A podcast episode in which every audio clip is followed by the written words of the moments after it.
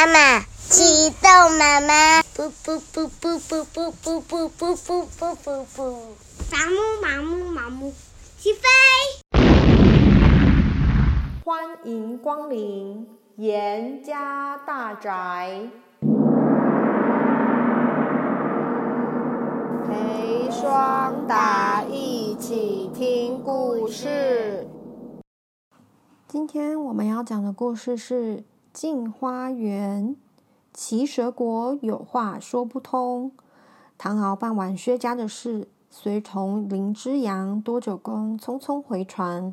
过了几天，奇蛇国就在眼前了。林之阳知道这个地方的人最喜欢音乐，所以带了许多笙笛乐器以及上次买的双头鸟儿上岸做生意。唐敖、多九公也四处闲晃。一路走来，只见满当地的人满嘴叽里咕噜，都不知道在说些什么。唐敖皱着眉头说：“呃，这个地方的语言真怪。呃，九公，您听得懂吗？”“难怪你听不懂啊！奇蛇国的语言可是海外各国中最困难的。我年轻时候曾经到这里做过大半个月的生意。”每天每天和他们交谈，也只学会一些日常生活用语。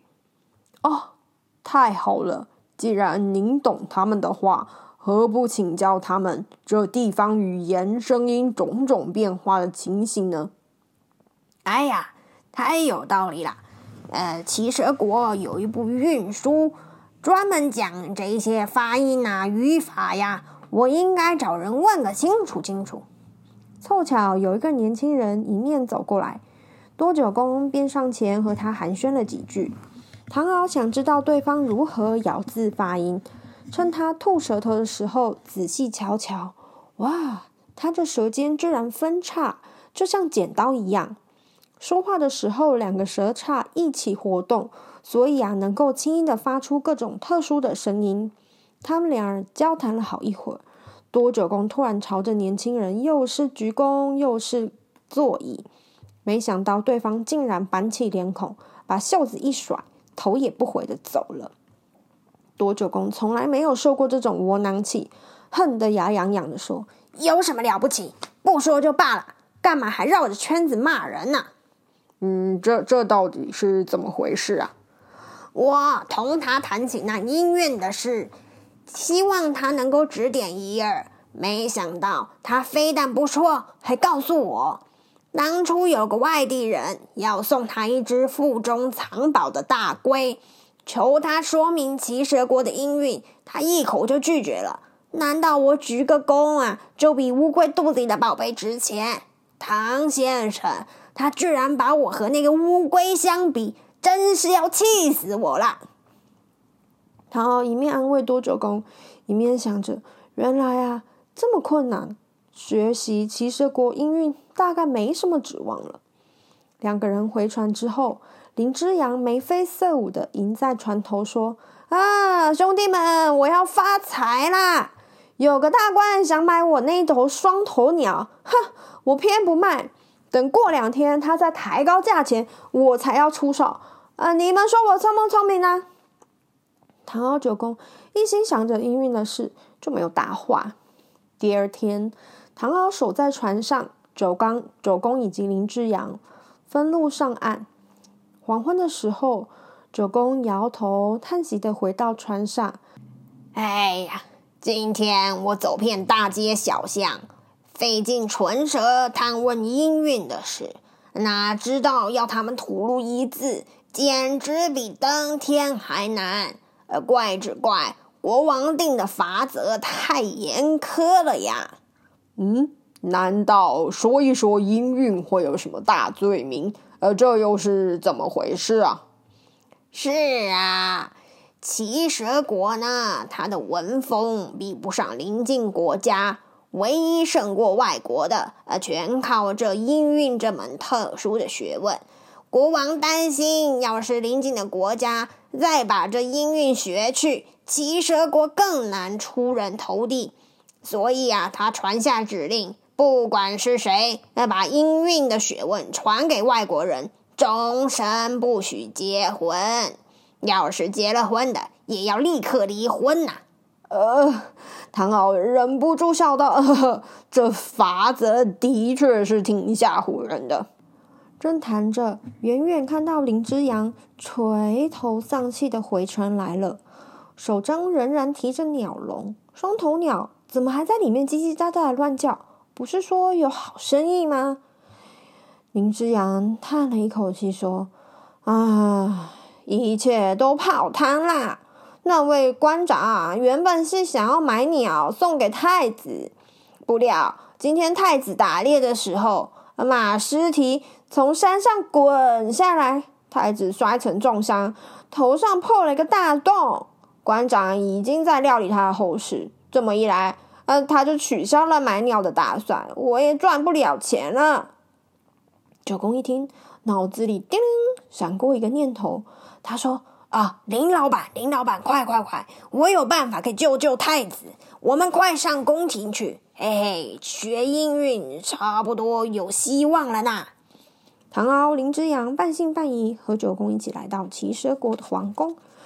守卫们听明他的来意，飞快的进去传报。不久，一位通史大臣出宫相迎，恭敬的说：“在下中之，代表国王请三位进宫治病。”林之阳悄悄的捏了捏九公的手，说：“呃，九公，呃，这是不能开玩笑诶，你要是治不好太子的病，我们可就没命嘞。”九公神秘的笑了一笑，笃定的走在前头，来到宫廷内室，只见太子奄奄一息的躺在床上，可怜他头上破洞，鲜血不断涌出，浑身弄得血肉模糊，眼看是活不成了。多九公叫人取来半碗黄酒，撬开太子牙关灌下去，然后呢，取出随身的一个小药瓶，将药粉倒在太子头上的伤口。再拿把扇子对准伤口，用力的扇。两旁的侍从看得大惊失色，连通使大臣也忍不住大笑：“呃，老先生，呃，老先生，请快快住手！太子跌成这样，怎么还能吹风呢？”多九公笑着说：“啊，别紧张，别紧张啊！我这药可是祖传的秘方，叫做铁扇散。”必须呢，用扇子猛扇，才能够让伤口快快结疤，而避免发炎感染。您尽管放心，我怎么会拿人命当儿戏呢？果然没有多久，太子浑身大大小小的伤口都结了疤，连头上的破洞也停止出血，慢慢的愈合起来了。这时候，太子居然微微的张开眼睛。嗯、口中也呻吟着说：“呃，口口好渴，口好渴。”没想到太子竟然起死回生了，大家高兴的大声欢呼。然后啊，多九公制止他们说：“继续给太子喝酒，大片全身血路。”齐蛇国的国王接获了通报，高兴极了，大摆酒宴招待多九公三人。国王啊，这时候慷慨地说。呃，三位正是骑蛇国的大恩人，无论你们要求什么当谢礼，我绝对答应。九公对唐敖抿嘴一笑，便说：“如果国王能够赠送一部贵国的运输，我们就心满意足了。”国王酒都醒了大半，立刻说：“不成，不成，不成！运输是骑蛇国的国宝，怎么能够传授给外人？这不成！你们想想看，要求别的东西吧。”唐敖三人万分失望，当下就起身告辞。既然国王坚持不肯，我们也不强求，就此拜别。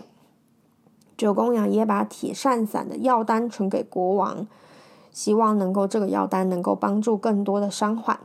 三个人回身走出宫廷，突然听到一句：“嗯、三位大贤，请等等。”骑蛇国的国王诚恳地说。我是堂堂一国国君，讲话哪能不守信用？更何况九公先生连祖传秘方都肯相赠，这种不自私的举动太令我感动了。这样吧，我把这些秘诀写在一张纸上，密封以后交给你们。只要学好这几句秘诀，自然就能够融会贯通。不过也请你们不要再把它传到国外去。唐敖三个人喜出望外，国王再度派出知中使臣护送他们回到船上。在半路当中，知中通使悄悄地叹了一口气。唐敖瞥见了，关切地问说：“知大人，您有什么心事吗？”知中愁容满面地说：“啊，我有个女儿，叫做兰英，今年十四岁大了。可怜她从染上怪病，肚子呢胀得像面大鼓，却一直医治不好。最近病情更重了。”不晓得三位大仙能不能救救他？